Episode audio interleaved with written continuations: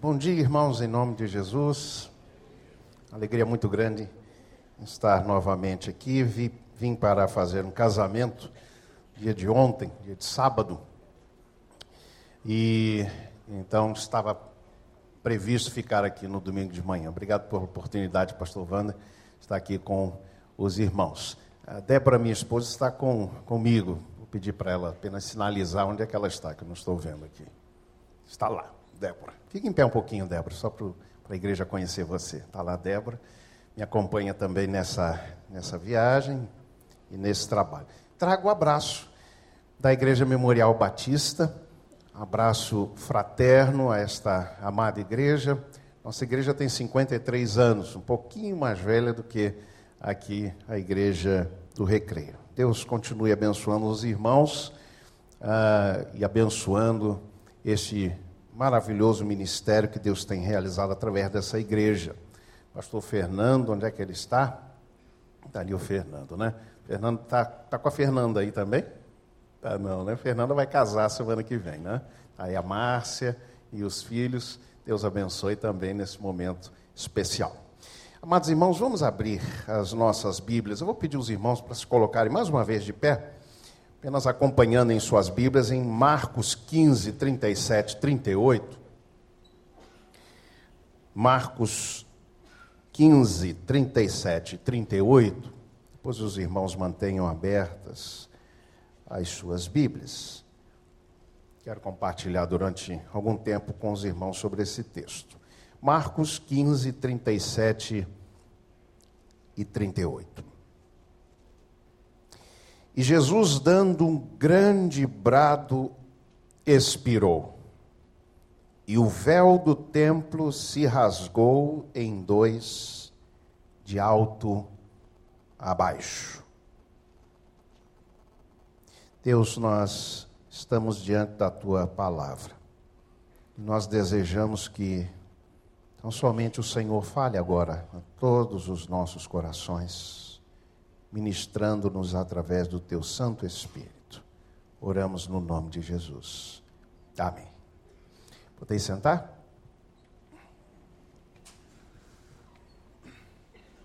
Amados irmãos, no ano de 2011, ah, pela primeira vez tive uma experiência que sonhava com ela há muitos anos, visitar a terra prometida, visitar Israel. Quando nos aproximávamos de ônibus para entrar na cidade é, santa, né, em Jerusalém, bem, somos tomados por aquela emoção muito grande, é, cantando a cidade santa, enfim, fomos tomados por emoção. E o nosso guia, que era um judeu nascido em Pernambuco, portanto é, brasileiro também, mas judeu, ele então naquele momento eu conversava com ele sobre a possibilidade de irmos conhecer a via dolorosa.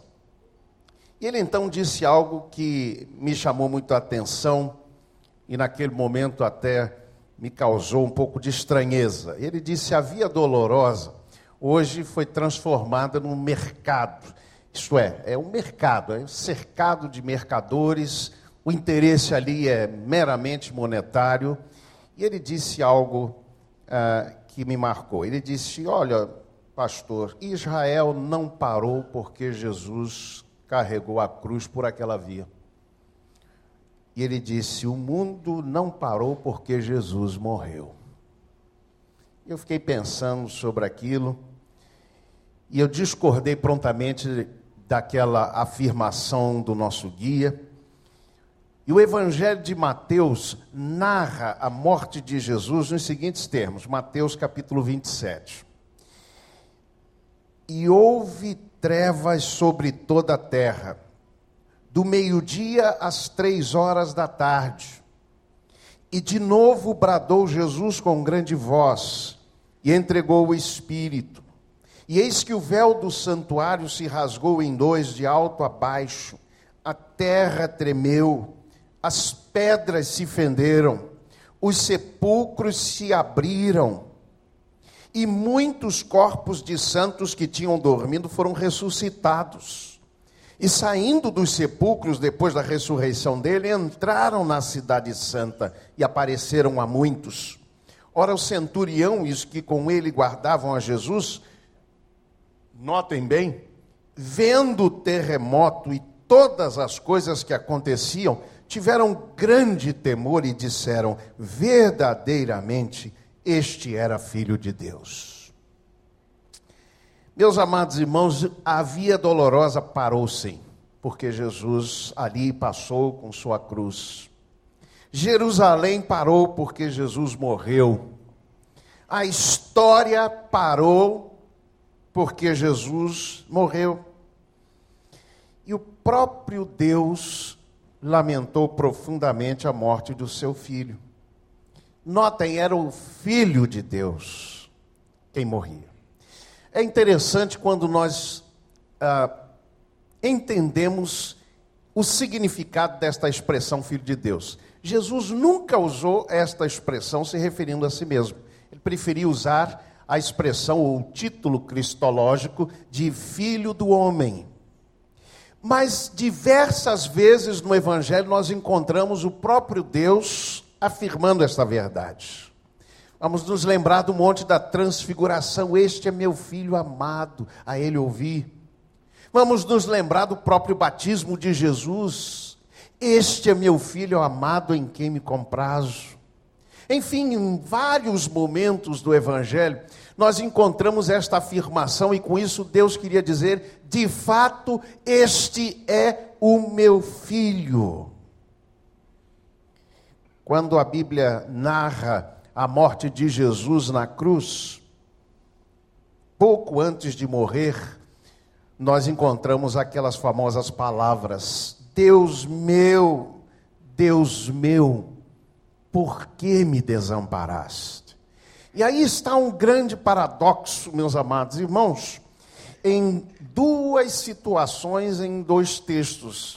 O primeiro deles é esta manifestação cósmica por ocasião da morte de Jesus, em que, por assim dizer, Deus afirmava: Este é o meu filho que morre. Por outro lado, esta expressão de Jesus na cruz que vem sendo interpretada como um abandono de Deus do seu filho amado. E nós começamos muitas vezes a nos perguntar: qual pai abandonaria o seu filho exatamente neste último momento? Pensamos agora, inclusive, nessa notícia que há pouco soubemos. Qual é o filho humano que abandona, qual pai humano que abandonaria o seu filho exatamente no momento em que ele mais precisava? Por isso é um paradoxo que uh, eu pessoalmente tive durante muitos anos dificuldade de entender como um abandono do Pai Celestial do seu Filho amado. Agora, notem algumas coisas importantes, meus amados irmãos. Neste texto, nesta expressão, Jesus cita o Salmo de número 22. Mas nós temos aqui apenas uma parte do salmo. E é a parte inicial, versículo número 1. Deus meu, Deus meu, por que me desamparaste? Quando nós lemos este salmo, entendemos o contexto em que ele foi escrito e que ele era usado, nós começamos a perceber que, primeiro, ele se refere ao rei era, por assim é, dizer, ou como os técnicos chamam de o Salmo Régio. Ele trata da história e das experiências do rei. Um outro contexto interessante que precisamos perceber é que este salmo era usado no sepultamento dos reis de Israel. O sacerdote, o sumo sacerdote, lia este salmo, mas não lia apenas o primeiro verso, ele lia, lia todo o salmo. E quando nós lemos todo o salmo, nós começamos a perceber que enquanto ele começa com um grito de dor, ele termina com um canto de vitória. Este salmo conclui falando sobre a grandeza de Deus, sobre o cuidado de Deus, até mesmo com aquele que desce ao Sheol, aquele que desce a experiência até mesmo do vale da sombra da morte. Meus amados irmãos, quando nós começamos a perceber isto, e a entender este contexto, então nós lembramos aqui que na crucificação Jesus ficou absolutamente só, até mesmo os seus discípulos mais próximos o abandonaram. Teria Deus abandonado Jesus absolutamente só? Creio que não. E alguns autores chegam a esta conclusão: o que Jesus, na verdade, estava fazendo era tomando o lugar do sumo sacerdote, já que ele também era sacerdote, como Hebreus deixa muito claro. E naquele momento ele assumia a posição de sumo sacerdote para fazer exatamente naquele momento o sepultamento do rei, não apenas o rei de Israel. E é interessante que quando uh, o governador pergunta a Jesus: Tu és o rei de Israel? Ele apenas diz: Tu o disseste. Jesus não negou, porque de fato ele era rei.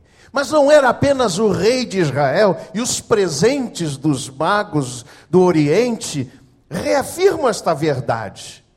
O ouro, presente para reis, o incenso, presente para sacerdote, e a mirra, que nada mais era do que a afirmação profética da própria morte e do sepultamento de Jesus. Meus amados irmãos, quando nós fazemos esta leitura, nós começamos a compreender que a morte de Cristo na cruz do Calvário não foi a morte de um Cristo desesperado e abandonado pelo Pai Celestial. A cruz não é o lugar do desespero. A cruz é a afirmação, meus irmãos, da soberania não apenas sobre um povo, mas sobre toda a terra. Eis que Jesus não apenas é rei de Israel, é rei de toda a terra, sobre o céu e a terra ele reina. A cruz de Cristo não é a cruz da derrota, mas é a cruz da vitória. Amém? Isso nós precisamos compreender para caminhar um pouco mais neste texto. Eu reafirmo, portanto, que o mundo parou e o próprio Deus parou e lamentou a morte do seu filho. Na verdade, Deus entrou em luto com a morte do seu filho. Quero pensar com os irmãos em alguns aspectos disso. Primeira afirmação é a seguinte: é que Deus lamentou profundamente a morte do seu filho. Olha o que diz o texto.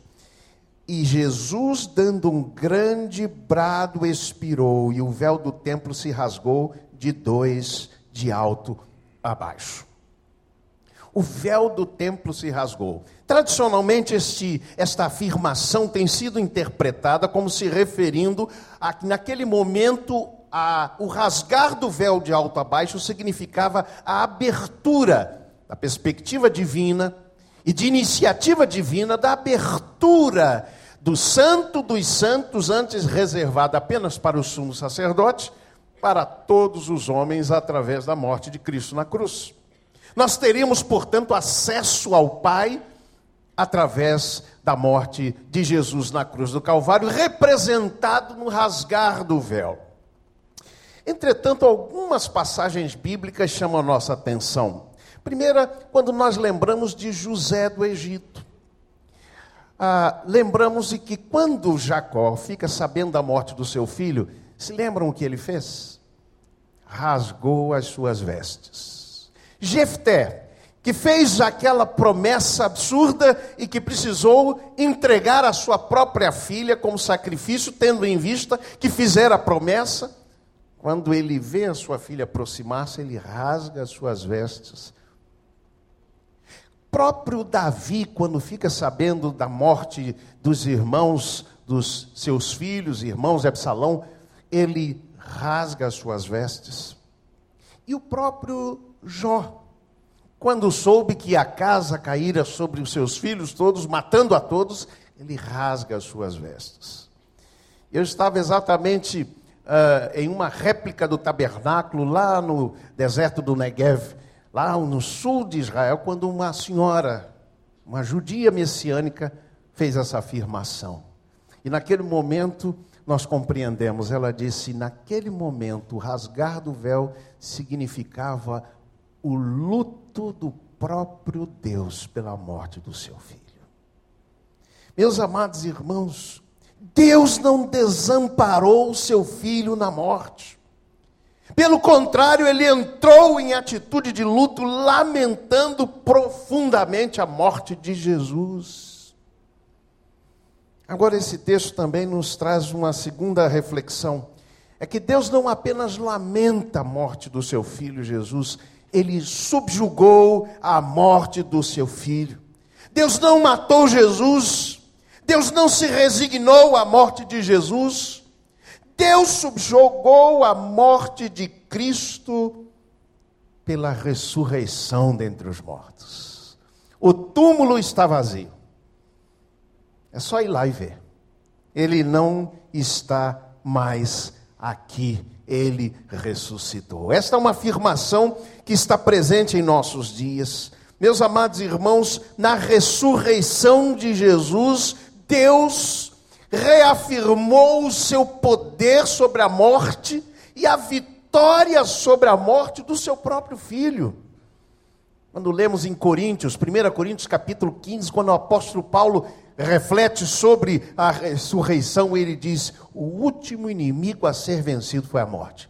Onde está a morte, a tua vitória? Onde está o teu aguilhão?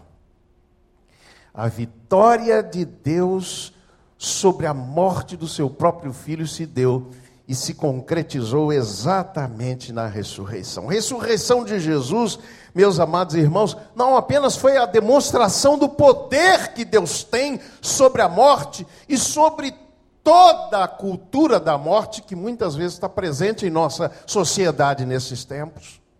É preciso que entendamos que morte, ela não apenas tem um sentido biológico, como em nosso contexto, muitas vezes é reafirmado apenas esse aspecto. Morte na Bíblia significa também ah, tudo aquilo que não pode ser chamado de vida e vida abundante. Falta de esperança, ausência de paz, tudo isso é marcado a própria aflição, a enfermidade. Salmo 116, por exemplo, é um dos salmos mais citados, por exemplo, em sepultamentos. Mas ele é a afirmação da vitória sobre a morte. O salmista diz: Amo o Senhor porque ele me ouviu, cordões de morte me cercavam, mas o Senhor me livrou. E é por isso que, quando ele vai dizer no verso 15, como tem sido traduzido em nossa Bíblia, preciosa aos olhos do Senhor a morte dos seus santos, na verdade ele está afirmando que custa caro aos olhos do Senhor a morte dos seus santos. E é por isso que o Senhor o livrou. E é por isso que o Senhor decretou a vitória sobre a morte. Agora notem, o salmista não morrera biologicamente falando, ele apenas experimentara aflição, angústia, dor, talvez até mesmo enfermidade. Por isso ele disse: Eu desci ao céu. Cordões de morte me cercaram, mas o Senhor me livrou. Meus amados irmãos, Deus não apenas lamentou a morte do seu filho Jesus, por amor, Deus operou o seu poder sobre o último inimigo, a morte, ressuscitando-o dentre os mortos e subjugando a morte do seu filho Jesus Cristo. Terceira verdade é que Deus não apenas lamentou a morte de Jesus, mas ele lamenta profundamente a morte de seus filhos. Isto é, que vivamos como filhos de Deus muitas vezes experiências marcadas pela morte. Uma sociedade marcada pela cultura da morte, em que nos acostumamos com tudo aquilo que na Bíblia pode ser encarado como morte: a aflição, a dor, a angústia, a perseguição, as injustiças. Tudo isso é, no contexto do Antigo Testamento, o chamado de morte. Nós nos lembramos de um episódio bíblico que mostra muito bem como morte é muito mais amplo, no contexto bíblico, muito mais amplo do que apenas o sentido biológico. Trata-se da parábola do filho pródigo. Este filho deixar a casa do seu pai. Este filho considerar o seu pai como morto. E a Bíblia diz que ele foi morar num país distante, longe do pai longe da casa do pai. E lá no mais distante, a Bíblia diz que ele gastou todos os seus bens vivendo dissolutamente. A palavra dissolutamente ali é uma palavra que é usada no nosso contexto, e ali colocada de modo negativo, para salvar e curar. E é ali o que o texto está dizendo é que aquele homem viveu de modo não salvo, não curado. E vivendo longe do pai, longe da casa do pai, diz a Bíblia que ele começou a passar necessidades. Diz a Bíblia que ninguém lhe dava nada, ele vivia solitário, sem ajuda, sem esforço de alguém. E quando ele cai em si, ele volta para casa, o seu pai recebe, o que é que seu pai diz? Este meu filho estava morto e reviveu. Irmãos, ele não estava falando de forma figurada. Aquele pai estava usando uma expressão que era exatamente o conceito de morte naquele contexto. O filho longe da casa do pai, o filho vivendo necessidades, o filho vivendo uma experiência de solidão, sem ninguém para lhe ajudar aquele filho estava morto, literalmente morto, mas reviveu. O que a história da morte de Jesus na cruz nos diz? Ele, como primogênito, ele nasceu e morreu para ser o primogênito dentre muitos irmãos, diz a Bíblia. O que esta história nos ensina é que Deus lamenta profundamente quando seus filhos vivem experiência de morte. Deus lamenta. E isso é o que diz o Salmo 116. Custa caro ao Senhor a morte dos seus santos. Dói no coração de Deus ver seus filhos vivendo experiências de morte. Deus não se alegra com a tua aflição, meu irmão. Deus não se alegra quando você vive a experiência da solidão. Deus não se alegra quando você vive experiência de necessidade. Deus não se alegra quando você vive a experiência do desespero, da falta de esperança. Deus lamenta profundamente. Deus sofre quando um dos seus filhos sofre.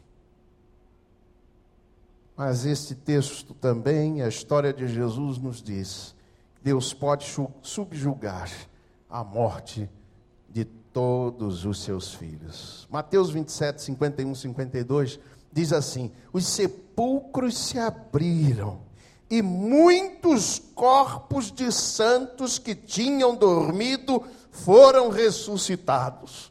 E saindo dos sepulcros, depois da ressurreição dele, de Jesus, entraram na Cidade Santa e apareceram a muitos. Quando eu comecei a entender a dinâmica da experiência da morte de Jesus, a partir desta visão e deste contexto, como o luto de Deus pela morte do seu filho, eu comecei a entender o porquê da ressurreição de muitos santos. E por que eles apareceram a muitos? Era para reafirmar a verdade, notem, depois da ressurreição dele, eles apareceram. Era para reafirmar esta verdade que Deus não apenas lamentou e entrou em luto pela morte do seu filho unigênito e primogênito, Deus também lamenta e entra de luto pela morte de todos nós.